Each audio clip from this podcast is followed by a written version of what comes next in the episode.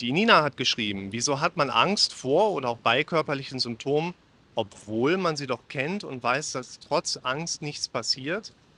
Und wieso ruft der Körper die Symptome vor? Durch Trainieren der Angst? Willkommen zum Podcast für mentale Gesundheit, Zufriedenheit und Wohlbefinden. Für die Nina, immer gute Fragen stellt, habe ich schon mal ein Video gemacht. Zwar da hinten Richtung Nilce Jans Haus. Und die, die Frage, die ist eine gute Frage, die ich mit im Prinzip zwei Modellen beantworten würde. Das eine Modell ist Wissen versus Denken, was hilft uns bei Angst?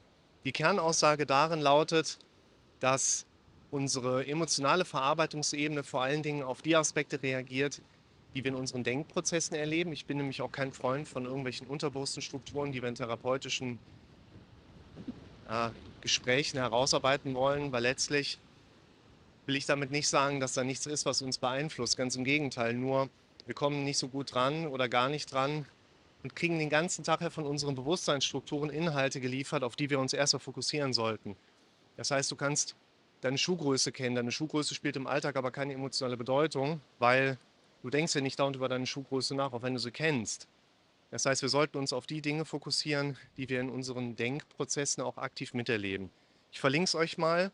Wissen versus Denken, was hilft euch bei der Angst? Das heißt, du kannst wissen, dass dir nichts passiert, du kannst wissen, dass es ganz unproblematisch ist und du weißt ja im Prinzip auch, dass jede Paniksituation oder Anspannungssituation ja auch irgendwann mal wieder vorbei ist.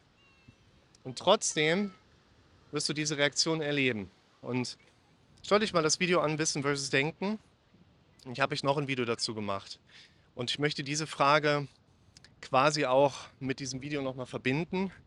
Ich habe in einem Kommentar bei uns auch mal gelesen, so, wenn Sie das sowieso alles schon gesagt haben, warum äh, machen Sie dann dieses Video? Nur um diese Berge zu zeigen, die jetzt hinter Ihnen sind? Und ich denke so, ja, ich kann natürlich auch jedes Video eine halbe Stunde lang machen und jedes Modell immer wieder von vorne beginnen und alle Zuschauer, die mich regelmäßig verfolgen, sagen, oh, langweilig, wissen wir doch was. Gewisse Repetition macht Sinn. Ne? wir glauben ja an das, was wir am häufigsten gehört haben, aber zu viel soll ja spannend bleiben. Deshalb verlinke ich euch das andere Video auch dazu, wo ich in einem eher umfassenderen Modus mal eine ähnliche Frage beantworte und möchte hier als zweiten Teil aber eine Sache vor allen Dingen nochmal mit rausziehen, da geht es um Räume.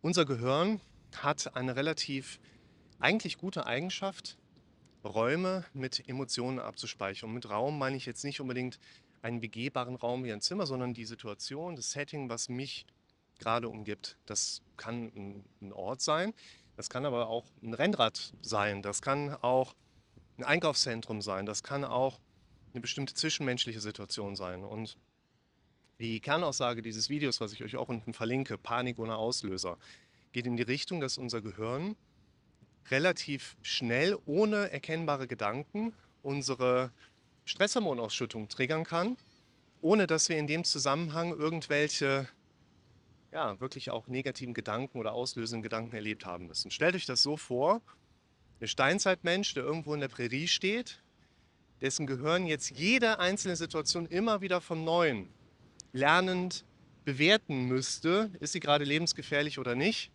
gegenüber dem Kandidaten, dessen Gehirn sagt, ah, Wiedererkennungswert haben wir schon mal mit Lebensgefahr und Stresshormonausschüttung überlebt, also machen wir das jetzt genau wieder. Ohne Denkprozess. Und da sind wir natürlich ganz schnell bei dem Punkt, wir sagen, der hat ein höheres Überlebenswahrscheinlichkeitsmoment. Und so dürfen wir das auch sehen, liebe Nina und liebe ihr anderen da draußen.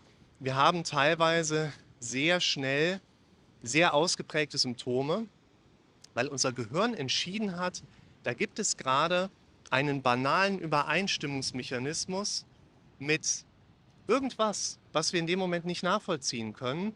Und das Gehirn hat aber mal verschaltet, hier machen wir jetzt Stresshormonausschüttung, weil beim letzten Mal haben wir auch mit Stresshormonausschüttung das Ganze überlebt. Das heißt, die Erkenntnis bringt dir weniger, warum genau das in der Situation so kommt, was den erlösenden Effekt angeht, als dass wir Dinge neu verknüpfen dürfen. Letztlich ist das Ziel im therapeutischen Vorangehen, dass du möglichst oft, möglichst, meistens ist es notwendig kleinschrittig, die stressauslösende Situation erlebst und aber quasi eine, ich sag mal, neutralere Symptomatik dazu auch spürst, die dein Kopf entsprechend dann auf die Situation wieder abspeichern kann. Also hier spielen zum Beispiel auch Konfrontationsmechanismen eine Rolle, dass wir da erstmal so eine Art Zugang brauchen. Das heißt, wenn wir jetzt in voller Angst in den Rewe gehen und dann nachher glauben, so jetzt habe ich das geschafft und habe das in voller Angst zwar erlebt, aber jetzt habe ich diesen Kreislauf durchbrochen, da hat dein Gehirn doch nichts anderes zu lernen, als dass du im Rewe zwar einkaufen gehen kannst, aber das Ganze in voller Angst erträgst. Da haben wir doch nichts mit gewonnen. Das heißt, dein Gehirn hat entschieden, Raum macht Stresshormonausschüttung, da gibt es nicht mehr zu erklären und vor allen Dingen haben wir diesen Zustand noch, weil eben noch kein neues Training stattgefunden hat. Ich hatte letzte, Anfang dieser Woche war das, vor ein paar Tagen, ein Gespräch mit einem super netten Klienten, der hat eine Frage gestellt, die fand ich ganz interessant. Ist ganz ähnlich. Warum haben wir denn eigentlich vor spezifischen Dingen Angst? Manchmal ist es ja verständlich, wir haben dann, gehen wir über die Straße und da kommt uns jemand entgegen, der irgendwie gefährlich aussieht, so keine Frage. Aber in anderen Situationen macht das doch irgendwie keinen Sinn. Um diese Frage zu beantworten, lass doch mal andersherum daran gehen und überlegen, warum haben wir vor bestimmten Dingen denn keine Angst? Und letztlich können wir doch sagen, wir Menschen haben vor allem Angst erstmal.